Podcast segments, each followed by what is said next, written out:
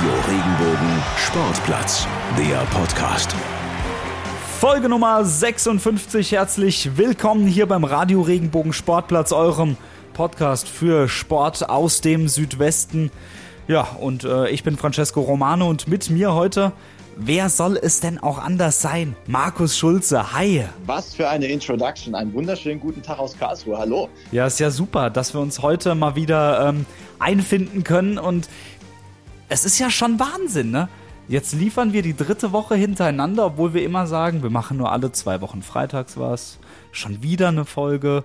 Wahnsinn, also toll. Ähm ja, man sagt ja immer, das Leben ist kein, kein Sprint, sondern Marathonlauf, aber wir sprinten aktuell so ein bisschen. Aber tut auch mal gut. Ein bisschen Abwechslung und dann äh, lassen wir uns vielleicht mal wieder ein bisschen länger Zeit. Aber aktuell liefern wir ab und es macht auch Spaß, weil wir ganz viele tolle Gesprächspartnerinnen und Gesprächspartner haben. Von daher liefern wir gerade sehr gerne ab. Absolut. Und nachdem wir auch ja, erst äh, im März ein gesellschaftliches Problem aufgegriffen haben, Thema Rassismus. Markus, du hattest dich da mit Anton Donkor, VSV Waldhof Mannheim unterhalten greifen wir jetzt schon wieder als nächste gesellschaftliche Problem auf. Und zwar, ähm, Markus, sag's uns. Naja, das Problem an sich ist ja nicht unser Thema, sondern einfach nur, wie ja diese Thematik behandelt wird oder angesehen wird. Es geht einfach um das Thema Frau im Fußball heute. Das ist an sich oder auf gar keinen Fall ein Problem, sondern selbstverständlich. Aber bei vielen Menschen hier in, auf unserer Welt wird das eben noch nicht so selbstverständlich angesehen. Da gibt es ja ganz, ganz viele Thematiken, die äh, gerade besprochen werden. Und ähm, ja, allein in den letzten Wochen oder Monaten war das Thema Frauenfußball ja sehr präsent in den Medien, auch aufgrund verschiedenster ja, Arten und Weisen. Da gab es ganz, ganz viele verschiedene Blickwinkel auf das Thema, politisch, gesellschaftlich. Und äh, wir haben das Ganze heute so ein bisschen aufgegriffen und werden mal starten. Wir machen einen kleinen Zweiteiler, das können wir auch schon mal verraten, heute mit dem Thema Frauenfußball und haben da auch einen, äh, ja, eine Interviewpartnerin, aus Hoffenheim von der TSG, die ja auch einige schon geschafft haben in der Saison. Isabella Hartig, das kann ich schon mal wegnehmen. Und ähm, das ist ein sehr, sehr cooles Gespräch geworden, eben über diese Thematik. Wie steht es aktuell um den Frauenfußball in Deutschland? Und am Ende schauen wir nochmal ganz kurz auf die TSG Hoffenheim, weil da ist ja auch einiges los gewesen. Ja, Markus, du hast gerade schon angesprochen und es geht auch so ein bisschen, ähm, ihr besprecht ja auch eine Problematik oder einen äh, einen äh, jungen Herrn oder nicht mehr so jung, aber Heiko Vogel war da ja Thema in den letzten Wochen. Ähm, nimm uns doch noch mal mit. Ich glaube, das war ja der der ähm, ja, dieser Moment oder diese Aussage, die einfach so ein, äh, so ein riesig ewig langen Rattenschwanz hinter sich hergezogen hat. Ja, da war einiges los. Ich weiß gar nicht mehr, wann genau das war, ist ja aber auch egal. Und zwar Heiko Vogel, Trainer, ich glaube, der Reservemannschaft oder der U23 von Borussia Mönchengladbach, hat bei einem Spiel mal ordentlich verbal ausgeteilt gegen eine Schiedsrichterin und dann einen Satz fallen lassen, getreu dem Motto, ja, Frauen hätten eh nichts auf dem Sportplatz beziehungsweise auf dem Fußballplatz äh, zu suchen. Geht natürlich gar nicht. Ähm, deswegen gab es auch eine Strafe. Das hat er dann auch eingesehen. Und er hat dann neben der Strafe auch noch angeboten von sich aus, ja, ich trainiere doch jetzt einfach mal eine Jugendmannschaft der Frauen oder der Mädchen oder eine Frauenmannschaft. Das kam auch nicht so gut an, weil viele das eben so aufgefasst haben, als wäre das Teil der Strafe. Das hat der Verband nicht aufgepumpt, muss man auch nochmal sagen. Das war eine Idee von Heiko Vogel selbst, kam aber nicht so gut an. Ähm, ich glaube, es ist einfach ganz nett gedacht gewesen. Das möchte ich ihm gar nicht absprechen, aber zeigt dann auch irgendwo, hm, das Denken in der Gesellschaft äh, zu der Thematik ist noch nicht ganz angekommen oder ist zumindest noch nicht da, wo es ganz sein sollte wie gesagt, ich will ihm das gar nicht absprechen, dass er es gut gemeint hat, aber er hat einfach noch nicht ein bisschen weiter gedacht, weil ähm, ja das dann eben als ja, es war ja nicht die Strafe, aber eben als Teil davon anzusehen, hey komm, ich mache das wieder gut, indem ich jetzt einfach eine Jugendmädchenmannschaft trainiere oder eine Frauenmannschaft. Das hilft jetzt auch nicht unbedingt weiter, muss man sagen. Absolut. Markus, ich würde sagen, lass uns doch mal einfach mal reinhören. Mal gucken, was hast du denn so mit der Kollegin Isabella Hartig so besprochen? Ja, wir haben uns gestern ja nicht getroffen, aber mal verabredet. Geht ja alles noch nicht wegen Corona und die TSG ist ja auch noch in der Saison. Deswegen haben wir ein bisschen telefoniert hier und das war eine nette Sache. Also natürlich war das ein Thema, ähm, ist ja irgendwie auch so der Oberpunkt äh, gesellschaftliche ja, Akzeptanz des Frauenfußballs. Da gibt's natürlich ganz viel. Da geht's auch um äh, Kommentare, Social Media, Instagram, Twitter gibt's ja ganz viel zu lesen, sehr viel Häme, ähm, auch sehr viel abwertende Kommentare, was überhaupt nicht sein darf und sein muss. Ähm, dann geht's natürlich auch um mediale Präsenz Dann geht's um äh, ganz viele andere Sachen. Wir reden natürlich auch über sportliche Sachen. Äh, von daher lasst euch überraschen. Es ist eine große Bandbreite. Wir besprechen quasi den Status quo des äh, deutschen Frauenfußballs. Schauen wir mal kurz ins Ausland. Deutschland hängt ja so ein bisschen hinterher, gerade wenn ich jetzt mal an England, Frankreich und Spanien denke. Ähm, aber ja, ich komme schon wieder ins Labern. Ich will gar nicht so viel labern. Von daher drück mal auf die Taste. Du hast ja heute die Macht und lass laufen. Der Gast der Woche. Ja, dann äh, schalten wir doch direkt mal rüber zur TSG Hoffenheim und da habe ich Isabella Hartig am Apparat. Hallo. Hallo. Ich grüße dich. Wo erwische ich dich? Ähm, ich bin gerade zu Hause, habe jetzt gerade äh, meine Mittagspause und bin jetzt bereit fürs Interview. Welch große Ehre, dass du die Mittagspause heute mit uns verbringst. Das wissen wir sehr zu schätzen. Äh, dann wollen wir doch direkt mal loslegen. Ähm, ja, wir wollen ein bisschen quatschen über den Frauenfußball allgemein, über die TSG Hoffenheim. Gibt ja erfreuliche Nachrichten dort zu vermelden. Äh, wir fangen aber erstmal bei dir an. Und zwar mit einer Frage, die ich sehr gerne stelle, weil man da immer doch die ein oder andere unterschiedliche Geschichte hört. Und zwar, äh, was war denn deine erste Berührung mit dem Fußball? Wie bist du zum Fußball gekommen? Ja, tatsächlich war das bei mir eigentlich relativ ähm, klassisch, würde ich mal sagen. Also ich bin äh, durch meinen Bruder damals zum Fußball gekommen, weil der eben auch schon in einem Verein gespielt hat und dann hat ihm sehr Spaß gemacht und hat dann gesagt, hey, äh, komm doch auch mal mit und da war ich ungefähr vier Jahre alt und dann bin ich einmal mit und dann hat es mir so Spaß gemacht, dass ich mich dann selbst auch gleich angemeldet habe. Ach, das ist ja süß. Meistens ist es ja bei Geschwisterkindern irgendwie so, ja, dass der eine das machen möchte, was der andere irgendwie nicht machen will, oder der eine möchte nicht, dass der andere das Ja, auch macht. genau. Aber bei euch war es anders. Ja, genau. Das ist eigentlich ganz cool. Mein Bruder ist zwei Jahre älter und ähm, dann konnten wir auch immer zusammen im Garten spielen und das ist echt ganz cool gewesen. Und dann ging es dann auch relativ schnell bei dir in den Verein. Ich glaube, Vierkirchen war der erste Verein, Genau. wenn ich richtig Ja. informiert war. Äh, wie war denn das damals, ähm, direkt als junges Mädchen da bei wahrscheinlich vielen Jungs mitzukicken? Ja, ich habe eigentlich da das gar nicht so bemerkt damals. Also ich war auch das einzigste Mädchen in meiner Mannschaft, aber ähm, ja, also die ganzen Jungs waren für mich irgendwie ja ganz normal, dass dass ich da auch als einziges Mädchen mitspiele. Also wir waren auch dann in der Grundschule zusammen. Also ja, wir waren irgendwie so eine Familie irgendwie schon und haben dann irgendwie auch immer dann ähm, nach der Schule direkt auf dem Fußballplatz gekickt und war echt eine schöne Zeit. Ich glaube, das ist das Schöne bei den ganz kleinen Kindern zumindest noch. Denen ist egal, wer da mitkickt. Hauptsache, das Ja, äh, genau. Ganze macht einfach Spaß. Ähm, als es dann mal so ein bisschen älter wurde, als die Zeit so vergangen ist, hattest du mal irgendwann das Gefühl, okay, ich muss jetzt vielleicht sogar ein bisschen mehr leisten, einfach nur, weil ich ein Mädchen bin, um mich da ein bisschen durchzusetzen? Nee, nicht unbedingt. Also es war schon immer so, dass ich äh, ja auch gemerkt habe, dass ich bei den Jungs auch total akzeptiert bin. Das kommt, denke ich, jetzt auch nicht so von, von ungefähr her. Ich glaube, man muss natürlich schon seine Leistung bringen. Man muss auch schon den Jungs zeigen, so ich bin jetzt hier nicht das Mädchen, die man irgendwie die, immer vorbeikommen lassen muss, als jetzt ein Mädchen ist, sondern ich glaube, man muss schon zeigen, wer man auch ist. Aber ich glaube, ähm, ja, dass sich sowas ja auch über die Jahre entwickelt und ähm, ich denke auch, dass dass die Jungs dann auch wissen, wenn man in einem gewissen Alter noch bei den bei ihnen mithalten kann, dass man auch schon was drauf hat. Und ähm, das war eigentlich nie ein Thema. Also da wurde ich echt voll akzeptiert. Wann war dir denn klar, okay, ich möchte den Weg Profifußballerin einschlagen? Eigentlich hatte ich das nie so, so als Ziel, sondern das ging halt immer irgendwie ein Schritt, äh, ja, hat den nächsten, also ein Schritt nach dem anderen, ähm, dass man halt irgendwie so die einzelnen Jugendmannschaften durchlaufen ist. Auch zum Beispiel, ich war dann in der U17 bei Bayern München und dann ähm, bist du halt dort und denkst dir so, okay, jetzt bist du beim großen FC Bayern München und dann möchtest du natürlich auch dort eine Spielzeit bekommen und dann geht's irgendwie so Jahr für Jahr weiter und dann möchtest du gerne in die zweite Mannschaft kommen, dann möchtest du gerne in die erste Mannschaft kommen und dann merkst du, okay, es ist echt möglich, dass du auch mal in der Bundesliga spielen kannst. Ja, so ging das eigentlich so Schritt für Schritt, gar nicht so mit diesem großen Ziel von Anfang an, sondern es hat halt immer Spaß gemacht und dann ging es halt glücklicherweise immer auch weiter. Und ja, da bin ich jetzt momentan bei TSG, bin sehr glücklich und ja, freue mich auf die nächsten Schritte. Das heißt, das Ganze hat sich bei dir eigentlich so peu à peu ein bisschen entwickelt, wie in der Schule, von Klasse 7 zu Klasse Genau, 8, Klasse 9 und genau. irgendwann war das Abitur da. Und Ja. äh, du bist halt Profifußballerin geworden. Sehr cool.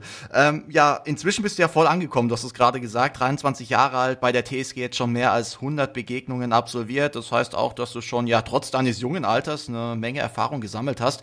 Deswegen mal die Frage jetzt an dich als quasi in Anführungszeichen alter Hase. Äh, wie steht's denn derzeit so um den deutschen Frauenfußball? Was würdest du sagen? Ja, also ich muss sagen, dass ähm, ich glaube, dieser, dieser ganz große Boom ist, äh, ist es gerade wieder so ein bisschen so abgeflacht, weil ich glaube, dass wenn man auch die Zahlen anschaut, jetzt beispielsweise war ich jetzt vor kurzem auch zu Hause und dann habe ich auch mal ähm, ja, mich wieder informiert, wie viele denn jetzt, wie viele Mädels denn gerade bei, bei SC Kirchen spielen und irgendwie, ja, sieht das da alles wieder relativ mau aus und ähm, das, das muss ich auch sagen, ist sehr schade, weil ich denke, dass wir da jetzt eigentlich relativ viel schon erreicht haben, aber dass da jetzt wirklich auch der nächste Schritt kommen muss und ähm, der fehlt mir gerade ein bisschen. Und wenn ich da auch so in andere Länder schaue, glaube ich, dass wir äh, irgendwie als Fußball Deutschland gerade im Frauen Frauenfußball jetzt erstmal anpacken müssen, dass wir da nicht den Anschluss verlieren. Also ich denke, wir haben schon schon viel erreicht, aber jetzt jetzt muss langsam wirklich der nächste Schritt auch kommen. Du hast gerade schon einige interessante Aspekte angesprochen, wie zum Beispiel das Ausland. Da schauen wir später natürlich auch nochmal hin, weil da bewegt sich gerade einiges. Fritz Keller, der war ja mal vor gar nicht allzu langer Zeit noch DFB-Präsident bei uns. Der hat gesagt, Frauen würden im Fußball häufig noch massiv äh, strukturell benachteiligt werden. Ähm, kannst du dem zustimmen, beziehungsweise wie sieht das aus? Ja, also ich denke denk auch zum Beispiel, wenn wir jetzt, wir hatten jetzt am ähm, Sonntag das Baden-Derby gegen den SC Freiburg und konnten dort ähm, dann eben auch die, die Champions League-Qualifikation klar machen. Und da wünscht man sich natürlich auch schon, schon eine andere mediale Präsenz, wo man schon sagen muss, da, da gibt es auf jeden Fall noch Luft nach oben. Man sagt immer diesen klassischen Vergleich mit den Gehältern äh, Männer, Frauen und so. Das ist aber meiner Meinung nach der falsche Ansatzpunkt. Ich denke, da ist es immer ja Angebot gleich Nachfrage, dass man halt eher auch mal schauen muss, okay, wie wie, wie können wir den Frauenfußball weiter pushen, wie können wir auch äh, medial ähm, da mehr machen.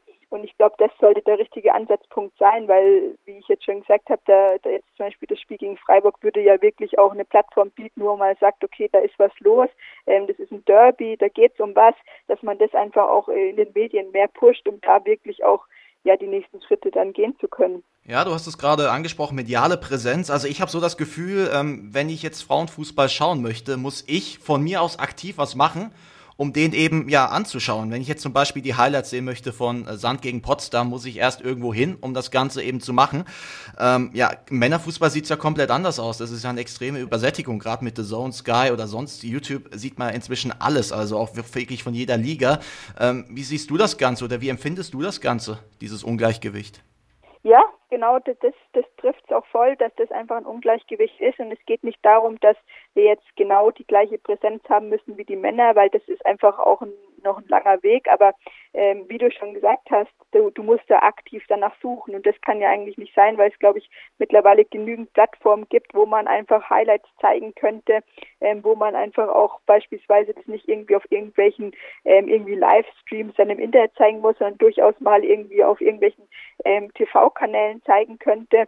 Und ähm, das sind wirklich so Ansatzpunkte, wo man ja auch gezielt an die Medien dann auch rantreten müsste und sagen müsste, hey, ähm, schaut mal her, das wäre, das würde uns echt weiterbringen und ja, auch wenn man dann erstmal erstmal natürlich mit den mit den Einschaltquoten wahrscheinlich erstmal ähm, sich da auch was erarbeiten müsste. Aber es wäre halt cool, wenn da die, die Medien auch hinter uns stehen würden und sagen, hey, wir, wir, wir gehen den, den Weg mit, auch wenn wir vielleicht erstmal das äh, mehr pushen müssen, was eben diese, diese Kunden betrifft, aber dass man da einfach zusammen halt den, den Weg auch äh, ja beginnt, weil das ist, glaube ich, ganz wichtig.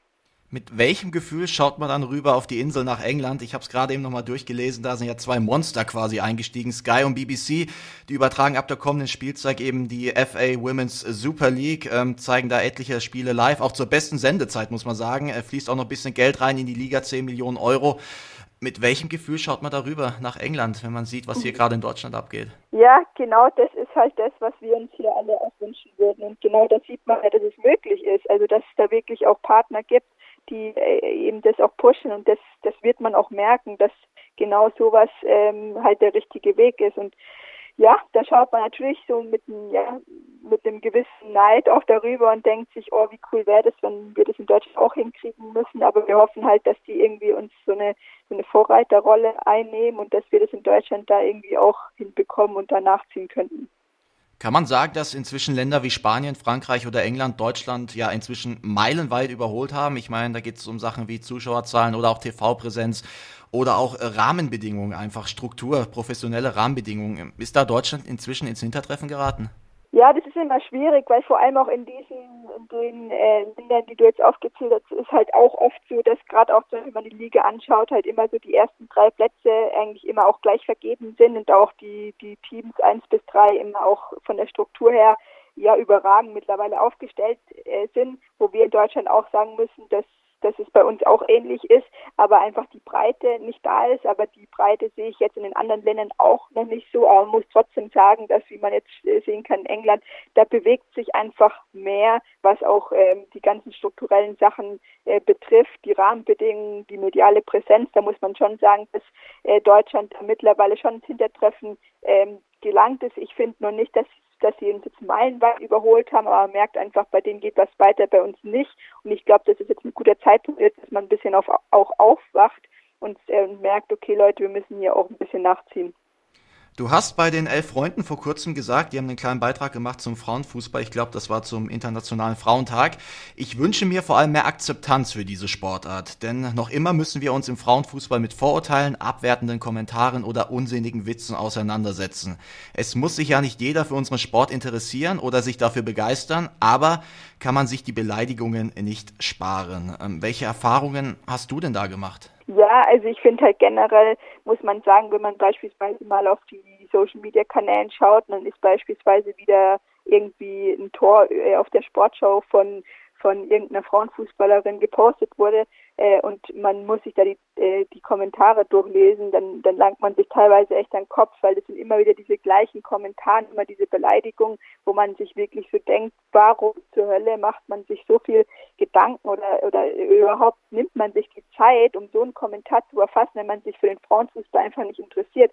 Also das, das leuchtet mir nicht ein, dass man da wirklich, wenn man, äh, wie gesagt, man muss diesen Sport ja nicht gut finden. Ich finde auch nicht jeden Sport super, aber ich würde ja niemals auf die Idee kommen, irgendwie jetzt äh, die Zeit zu nehmen, um irgendwie einen Kommentar drunter zu schreiben über Sportarten, die mich ja nicht interessieren. Und das verstehe ich an der einen oder anderen Stelle einfach nicht, ähm, warum man ja heutzutage immer noch so gegenüber dem Frauenfußball auftreten treten muss und beispielsweise auch immer wieder die Torhüter zum Beispiel für uns irgendwie äh, beleidigen muss, dass die ja irgendwie ja, 30 Zentimeter hochspringen können. Solche Sachen. Natürlich haben wir andere Voraussetzungen, weil wir sind Frauen, das ist ganz normal aber trotzdem lieben wir den Sport genauso und deswegen geben wir Tag für Tag alles und äh, ich denke, dass sich da auch gerade in der Attraktivität des Sport so viel getan hat und deswegen kann ich nicht nachvollziehen, warum es keine noch Leute gibt, die irgendwie unnötige Beleidigungen schreiben müssen. Ich denke, das sind einfach irgendwelche Leute, die, glaube ich, auch eher selbst mit sich selbst ein Problem haben und ähm, dann irgendwie was drunter schreiben. Aber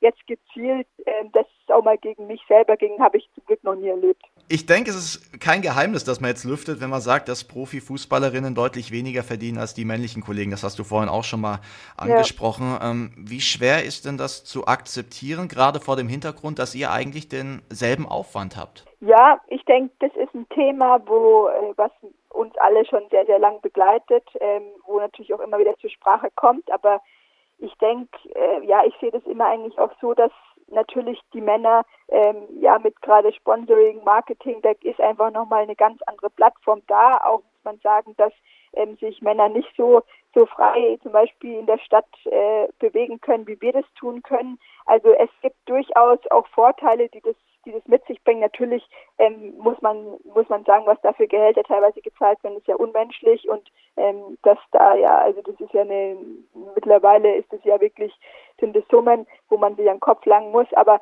ähm, ich denke immer so, dass das der falsche Ansatz ist, wenn man es immer eins zu eins mit den Männern und den Frauen vergleicht. Natürlich möchten wir, dass das sich auch in, in Zukunft auch äh, in die richtige Richtung entwickelt, aber ich denke auch, dass das der richtige Ansatzpunkt ist, dass man erstmal wirklich an die strukturellen Sachen hin muss, dass man an die mediale Präsenz hin muss und dass dann die Gehälter sich positiv entwickeln. Das würde dann schon von, von allein kommen. Nehme ich doch mal mit in einen normalen Tag der Isabella Hartig, ähm, so dass man sich irgendwie vorstellen kann, okay, so sieht der Tag einer Profifußballerin in Deutschland aus. Also wie sieht's aus? Du stehst auf und was passiert danach? Ähm, also beispielsweise haben wir auch ähm, zwei Tage in der Woche ähm, zweimal am Tag Training. Das heißt, ich stehe auf, dann gehe ich ähm, ins äh, Vormittagstraining. Das ist vor allem äh, auch Krafteinheiten und ähm, ja, danach äh, mache ich vielleicht was für die Uni oder also ich studiere dual oder ähm, arbeite ein bisschen was. Ich arbeite 50 Prozent bei Heidelberg Zement noch und studiere in Mannheim, an der Uni Mannheim bin ich im Master und ähm, genau bekomme das eigentlich aber zwischen den Trainings immer alles ganz gut hin. Und wenn ich dann quasi das geschafft habe, gehe ich abends wieder ins Training und ähm, werde mich danach vielleicht noch ein bisschen behandeln lassen zur, zur Physio, wenn irgendwelche Wehwehchen sind. Und am Abend bin ich dann auch schon fertig und kann dann ins Bett gehen. Das kann ich mir gut vorstellen. Ich habe mir, mal, hab mir mal kurz deine Kurzbeschreibung äh, durchgelesen bei der TSG Hoffenheim. Ähm, da steht nach einem dualen Studium im Bereich der Messe, Kongress und Eventmanagement bildet sich Hartig seit 2020 mit einem Studium an der Mannheimer Business School fort. Ähm, sowas bei einem männlichen Kollegen zu lesen in der Kurzbeschreibung ist sehr, sehr selten, aber bei den Frauen eigentlich doch die Regel, oder? Auf jeden Fall. Also man muss schon auch sagen, dass wenn man jetzt die, Nationalspielerin anschaut, da geht es auch immer eigentlich primär dahin, dass man auch ein, ein, Fernstudium macht, um das einfach auch noch besser alles unter einen Hut zu bekommen. Aber das ist genau auch so ein Ansatzpunkt, wo ich sagen muss, ich bin mega froh und mega happy, dass ich sowas machen kann, weil ich glaube, dass auch die, ja, das ganze Leben auch noch mehr zu bieten hat als, als nur den Fußball, der uns ja unheimlich Spaß macht. Aber dadurch, dass wir einfach auch noch neben dem Fußball was machen müssen, äh, eröffnet es, glaube ich, auch noch oder erweitert es auch einfach unseren Horizont und man merkt auch, okay, es gibt auch noch was anderes außer dem Fußball und das ist, glaube ich, auch immer als Ausgleich sehr, sehr gut. Deswegen möchte ich es auch gar nicht missen. Das Thema Frauenfußball ist ja in den letzten Wochen auch vermehrt in den Medien, hat unterschiedliche Gründe, unterschiedliche Themen auch. Ähm, ja, ein Thema zum Beispiel ist eine Gruppe von Damen, unter anderem mit äh, Bibiana Steinhaus, Claudia Neumann oder auch Almut Schuld. Und diese Gruppe fordert mehr Engagement vom DFB in Sachen Gleichberechtigung. Wie kommt das bei euch aktiven Spielerinnen an? Ähm, ja, es ist schon so, dass wir auch mit der Almut Schuld auch immer in Kontakt ähm, sind, weil sie auch so eben die Ansprechpartnerin von den ganzen Spielerinnen der Vereine ist und die uns dann immer wieder ein bisschen updatet, was was gibt's Neues, was ist ähm, ja die nächste Kampagne und ähm, dann wird es quasi auch intern in unserer Mannschaft immer diskutiert, ob wir dann eben mitmachen, wie wir mitmachen können ähm, und dann werden die gegebenen Maßnahmen eben auch eingeleitet und so ist es eigentlich immer ein guter Austausch. Das heißt, dass ja, die Almut Schuld zu uns eigentlich schon so eine Ansprechperson ist, die direkt halt an die Basis, also zu unseren äh, Vereinsspielerinnen dann auch geht. Wie kann ich mir das vorstellen? Das heißt, die Almut kommt da vorbei oder spricht mit euch gerade zu Corona-Zeiten, wahrscheinlich über äh, Skype, Zoom etc. gibt es ja, ja, alles. Genau. Und ähm, ihr hört euch das an und dann quatscht ihr intern in der Mannschaft darüber, okay, das unterstützen wir in der Art oder das eher nicht oder wie kann man sich das vorstellen? Ja, genau. Also es ist äh, zum Beispiel so ein Zoom-Call oder sie sch äh, schickt mal irgendwie einen langen Text ähm, einer Spielerin, die es dann bei uns in die WhatsApp-Gruppe, in unsere Mannschaftsgruppe reinschreibt und dann ähm, ja, diskutieren wir das dann am Abend irgendwie beim Training durch. Also das wird grundsätzlich immer alles unterstützen, ist eigentlich eh klar, aber da gibt es dann halt natürlich immer verschiedene Sachen, wie ob welche Bilder wir jetzt nehmen oder welchen Text zum Beispiel.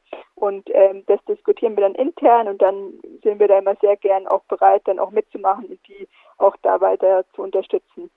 Das sind ja auch sportpolitische Themen oder auch ja, gesellschaftspolitische Themen. Das heißt, ihr seid da auch durchaus alle sehr interessiert, engagiert. Ja, auf jeden Fall. Also gerade, ich glaube, wir TSG äh, machen immer mal auch wieder so, so Projekte in dem sozialen Bereich, weil ich glaube, wir alle auch sehr davon überzeugt sind, dass wir äh, ja auch eine, eine Vorreiterrolle haben, beziehungsweise wir auch irgendwie gerade zu Corona-Zeiten sehr privilegiert sind, dass wir weiterhin unseren Sport ganz normal ausführen dürfen. Und ich denke, das ist eine Selbstverständlichkeit, dass man sich da auch für sozial, soziale Themen engagiert. Wie weit ist denn der deutsche Fußball noch von einer Geschlechtergleichberechtigung entfernt? Die Frage habe ich mir gestellt. Ja, also ich denke, dass jetzt zum Beispiel gerade durch den, den kleinen Umbruch, den es ja beim DFB hoffentlich jetzt gibt, dass man da ähm, vielleicht auch die Chance eben nutzen könnte, dass man da vielleicht auch mehr Frauen jetzt installiert, weil ich denke, dass ähm, ja nicht nur nicht nur wegen einer Quote oder sonst irgendwas, sondern dass man einfach auch die verschiedenen Blickwinkel ähm, ja einfach davon profitiert, weil ich denke, da da könnte dann einiges gehen. Und ich glaube, wenn man da zum Beispiel mehr Frauen installieren würde, würde dann auch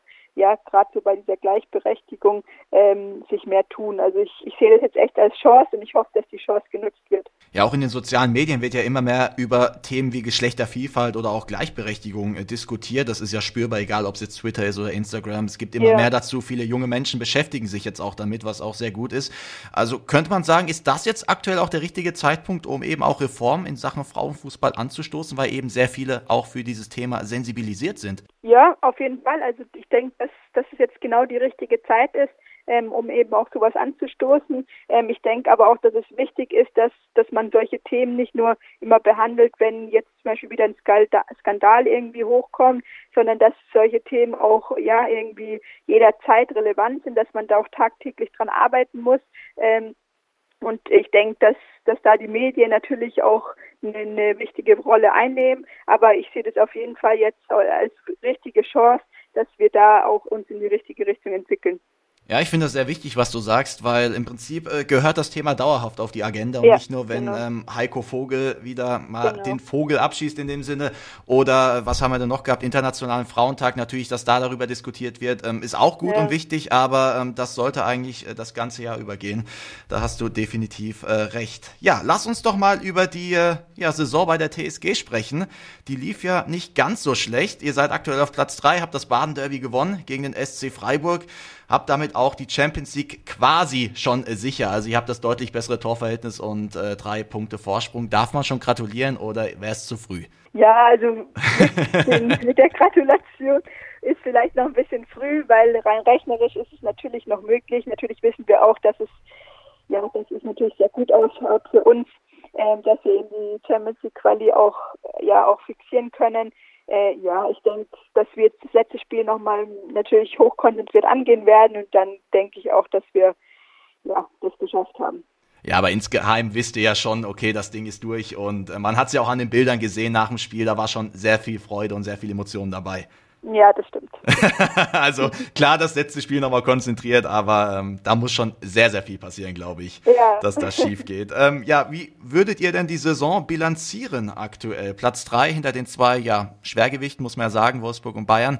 Ähm, damit zufrieden? Ja, auf jeden Fall. Also das war ganz klar unser Saisonziel, was wir uns letztes Jahr auch gesetzt haben.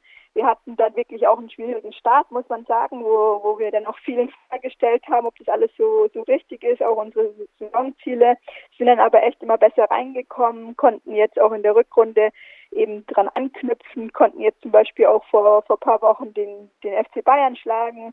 Ähm, also ich denke, wir können grundsätzlich zufrieden sein, auch wenn wir jetzt ja eigentlich auch die ja, diese Champions League Quali auch schon früher hätten klar machen können, diesen dritten Platz wirklich ähm, auch früher fixieren konnten, aber da, da sind wir ein bisschen ja, in Straucheln geraten, nur vielleicht auch vielleicht so ein bisschen der Druck dazu kommt, aber deswegen sind wir umso froher, dass wir jetzt quasi gegen Freiburg das Spiel gewinnen konnten. Absolut. Hauptsache irgendwie durch, kann man am Ende sagen. Äh, das gegen die genau. Bayern war ja auch ein kleines Ausrufezeichen. Was fehlt denn euch noch, dass ihr die zwei da oben mal auch konstant angreift? Ja, das ist eine gute Frage. Also ich glaube, dass sich bei unseren Rahmenbedingungen da jetzt auch relativ viel tut, auch schon viel getan, auch in dem Jahr, was, was einfach auch wichtig ist, weil wir, wir brauchen einfach auch diese, diese Professionalität, die jetzt zum Beispiel der FC Bayern oder Wolfsburg hat.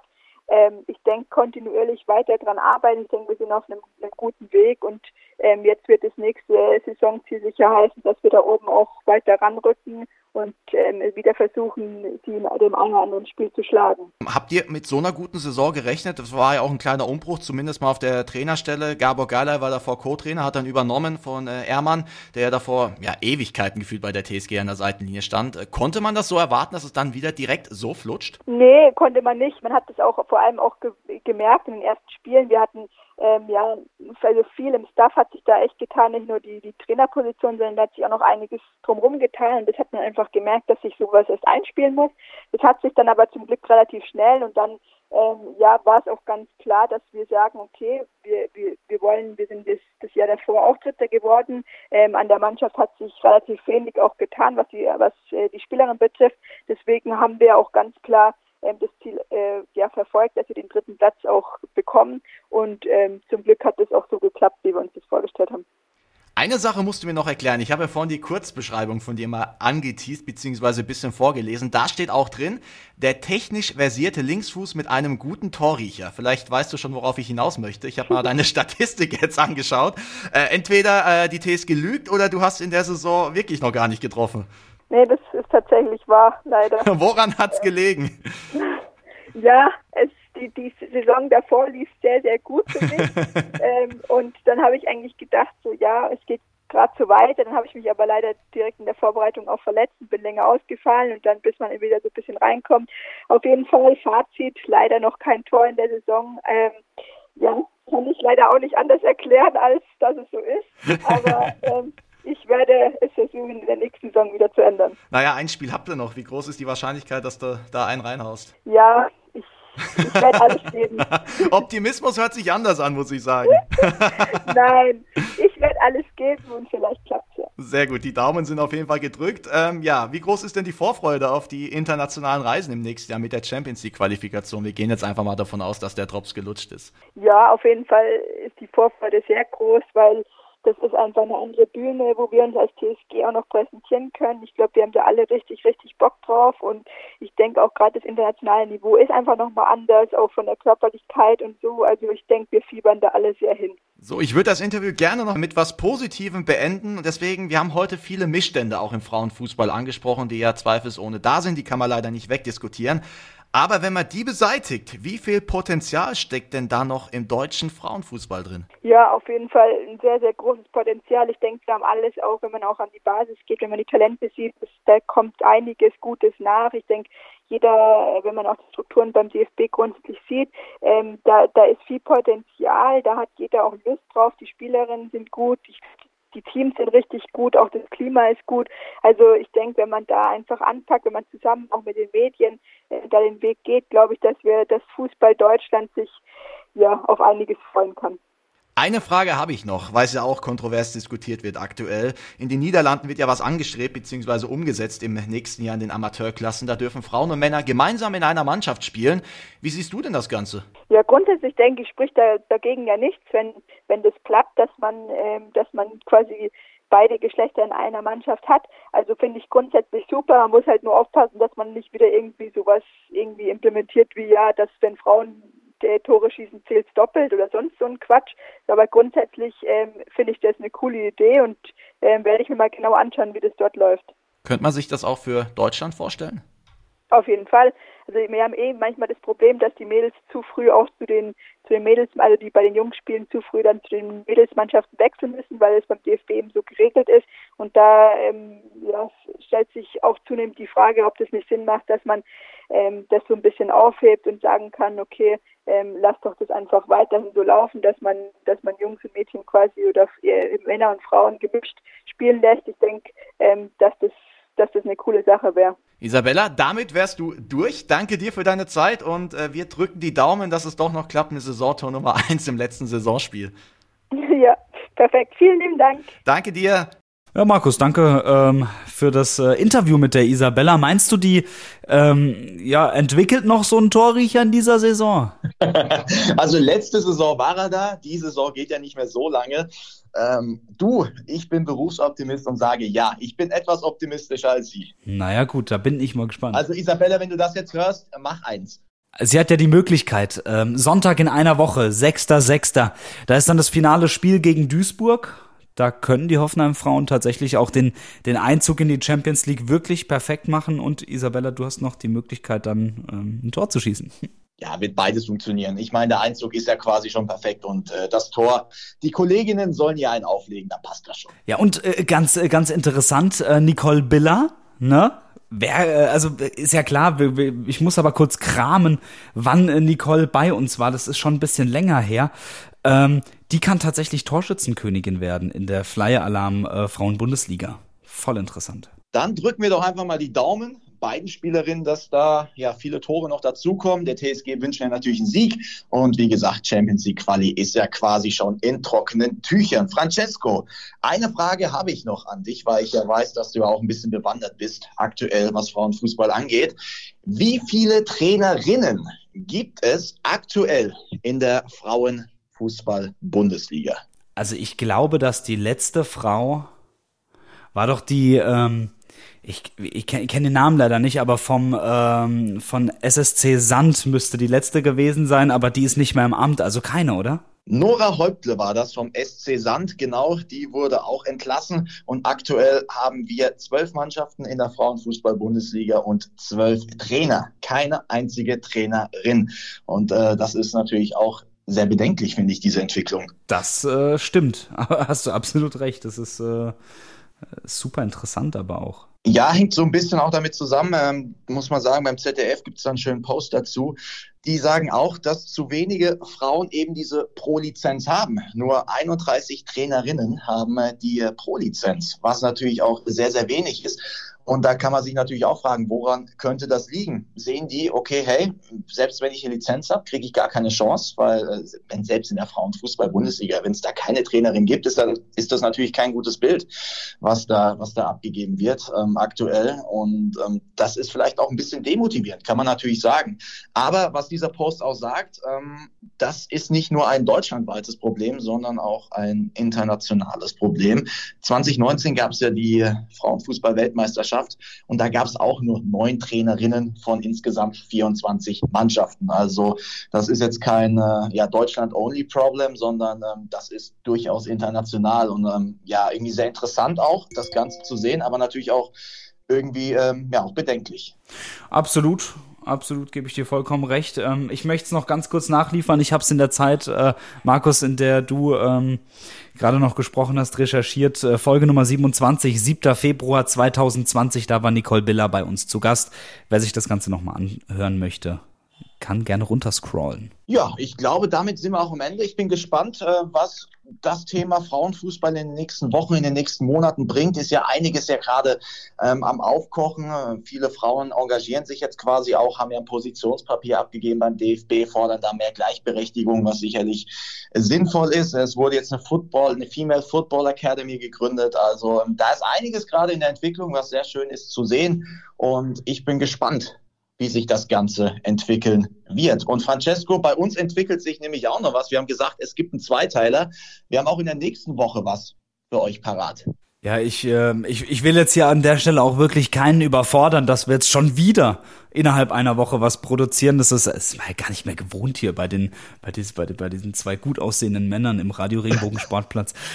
ähm, tatsächlich werden wir, ähm, werden wir ähm, wieder mit jemandem sprechen, ähm, die Thematik bleibt gleich. Ähm, Wer es ist, verraten wir aber noch nicht. Genau, also man kann schon sagen, es geht in die Richtung, ja, wir sprechen mit einer Kollegin. So könnte man sagen. Wir bleiben beim Thema Frau im Fußball, aber mehr wollen wir dann auch noch nicht verraten, wer es denn sein wird. Ähm, also bleibt dabei, es lohnt sich definitiv. Super. Markus, ich äh, würde es ich würd's dir einfach jetzt noch mal kurz überlassen, dass du ähm, zum Ende der Folge wie, äh, wie gewohnt noch mal ähm, teasen kannst. Ähm, wo kann man uns hören?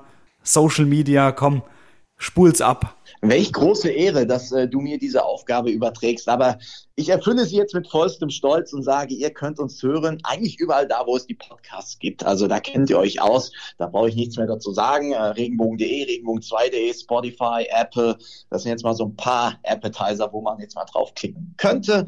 Und äh, wo kann man uns finden? Social Media natürlich auf äh, Facebook und natürlich auch auf Instagram. Da einfach den Radio Regenbogen Sportplatz suchen. Und da findet man uns relativ zügig und alle Episoden etc. gibt es noch auf regenbogen.de und regenbogen2.de. So, mehr habe ich aktuell nicht mehr zu sagen. Das ist, äh, als hättest du es auswendig gelernt. Ich bin stolz auf dich, Markus. Wir haben ja inzwischen auch 56 äh, Ausgaben. Das heißt, ich hatte 56 Mal Zeit, das irgendwie hinzubekommen und ich habe es jetzt mal fehlerfrei geschafft.